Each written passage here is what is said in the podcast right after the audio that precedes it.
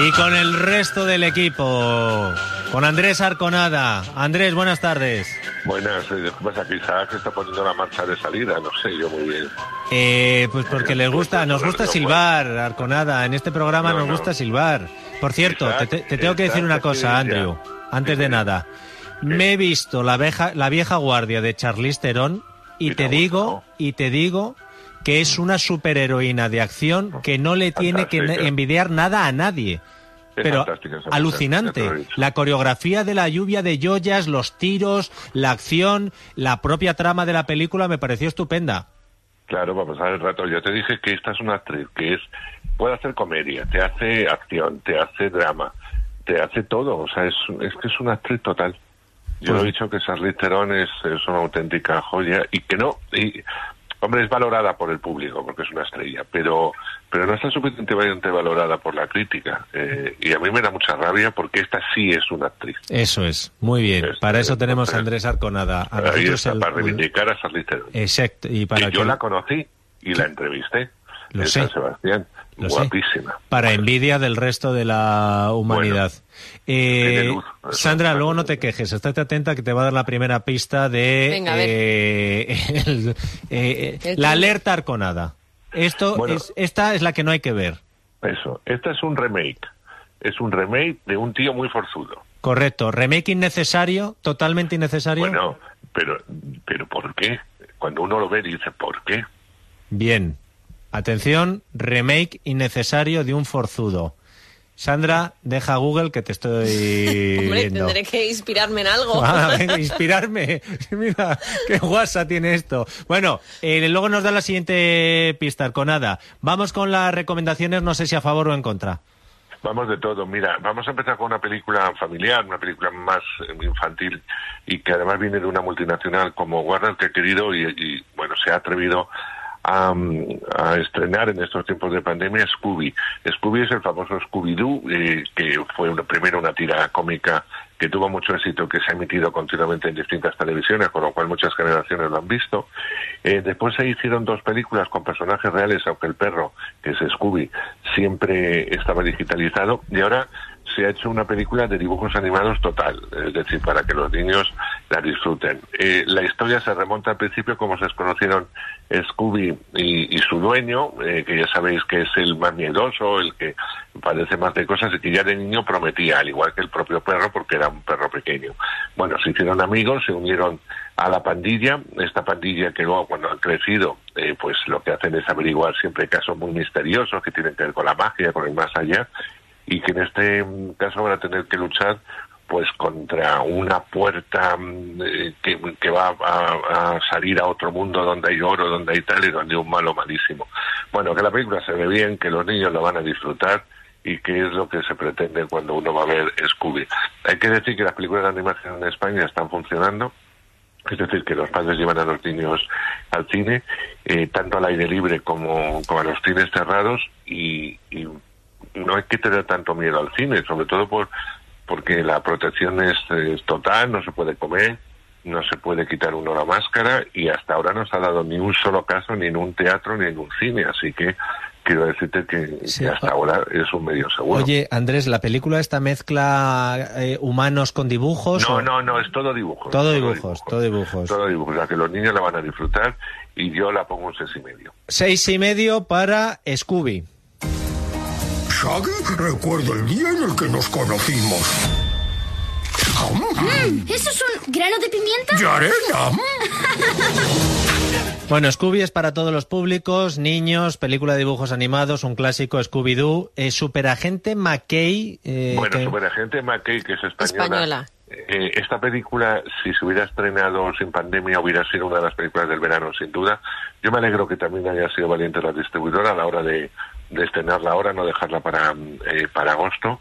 Y yo creo que va a funcionar muy bien. Es, eh, además tiene el tirón de Leo Harden, de Jordi Sánchez, de Silvia Abril, es decir, de gente muy popular eh, dentro de la comedia, que la gente, ya te digo, eh, se va a divertir. Es una comedia muy loca, eh, que imita mucho a las comedias de los 80 de detectives, tipo super detective en Hollywood, por ponerte eh, un, ejemplo, pero mucho más loca. Hablamos de un policía en Carabanchel que en sus sueños es un superhéroe eh, tipo Eddie Murphy, para que os hagáis una idea, muy ochentero él, pero mete la pata eh, en una de las acciones, porque es un hombre muy concienzudo de su trabajo, y le van a mandar a la Costa del Sol, justo al pueblo donde está su hija, la que hace años que no ve, porque la hija tampoco la quiere ver, porque no la ha cuidado, porque no se hablan mucho, y él va a intentar reconquistar a la hija y de paso junto con el personaje de Jordi Sánchez, magnífico como siempre, y que se come prácticamente la película, eh, se van a meter en un lío de mafias de, de aquí no te menees.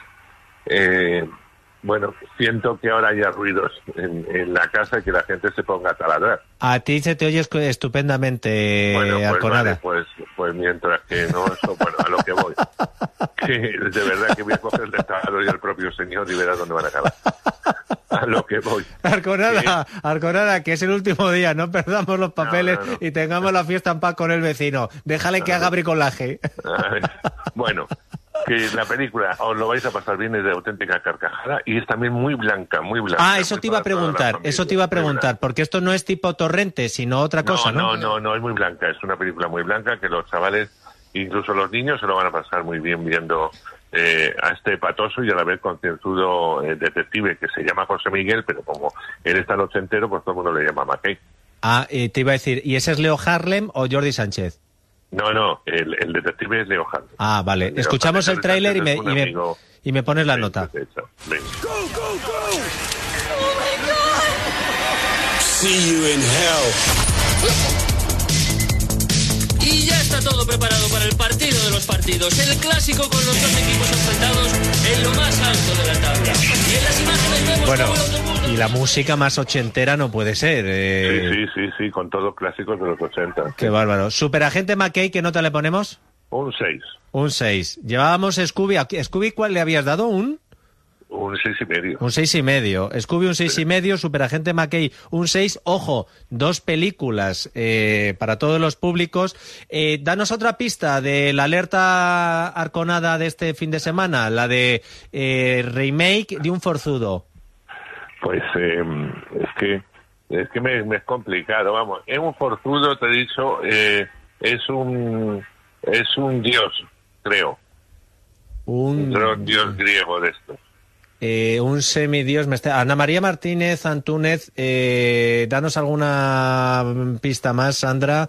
Un, dio- un semidios griego con un forzudo. Yo, mira, No, ya a mí él es este juego yo no Él acierto es muy nunca. forzudo. ¿De rock? Eh, ¿De rock puede ser él? no, no, no, no, No. ¿Y, y Thor? Pues tampoco. Eh, en fin. Eh, Yo no- Son ni estos idea. que tienen mucha fuerza, mucha fuerza. ¿Quién tiene mucha fuerza? Hércules. Dentro de esto, pues eso, el remake de Hércules. Pero ¿y esa cuál, esa cuál fue? ¿Pero en dibujos animados o en carne no, de no, verdad? hijo, no, en carne de verdad. ¿Ah, Fue sí? fiasco que no fue a verlo ni la familia de hijo de. Por eso, por eso te iba a decir, fíjate que han hecho remake malos, pero esta ni siquiera valió para que la gente fuera a criticarla. Y, Pues y- está. Muy y- mala, muy no, mala. de hecho es que, mm, vamos, y además muy mal, porque pones Hércules en Google y te sale solo la de dibujos. O sea, que muy mal posicionada incluso en No, Internet. eh, la de la Hércules de dibujos de dibujos animados era muy bonita. Claro, no, claro. sí, pero que por eso digo que la que musical el remake Sí. este que no ni siquiera aparece en Google. Oye, ¿y cuando lo quién tiene el acierto de programarla, Andrés, esta? Pues Fox, en este caso Fox. Como ya la gente tiene todo y ve todo, pues Eso digo, voy a acercarme a las plataformas que también tienen muchos trucos. Eso es, eso es. Eso. vale. Bueno, ¿alguna, reco- ¿alguna recomendación más, pero de las buenas? No, no, de las malas. En Madre Oscura. Eh, no hay ninguna necesidad de ver esta película de terror, a no ser que seas muy aficionado, porque te la han contado ya otra vez y te la han contado mejor. Adolescente, que sus padres se han separado, que no lleva muy bien lo del divorcio, que decide eh, irse a pasar el verano con su padre. Él ve que hay cosas extrañas cerca de la casa de la vecina, como un bosque que tiene como vida.